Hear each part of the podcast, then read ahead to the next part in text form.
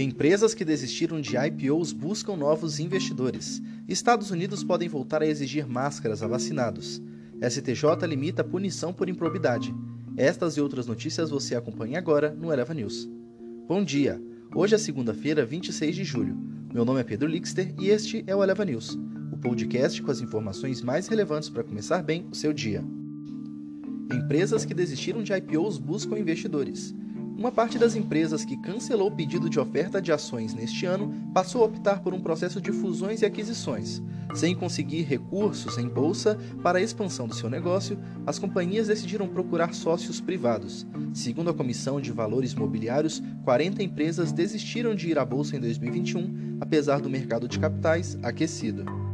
Estados Unidos podem voltar a exigir máscaras de vacinados. As autoridades de saúde dos Estados Unidos estão considerando retomar a orientação do uso de máscara a pessoas vacinadas, revertendo sua abordagem mais flexível diante o aumento de novos casos do Covid-19 relacionados à variante Delta. STJ limita a punição por improbidade.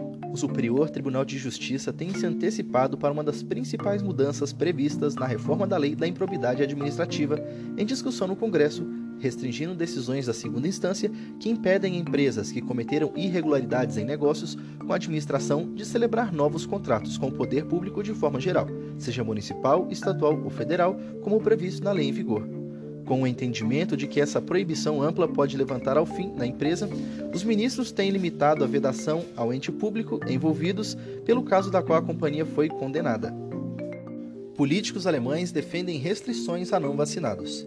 Importantes políticos alemães sugeriram ontem a possibilidade de impor restrições severas aos não vacinados, incluindo a vacina obrigatória, ecoando um sentimento cada vez mais comum em toda a Europa, conforme a variante Delta vai se espalhando na região. Conta de luz alta incentiva a franquia solar.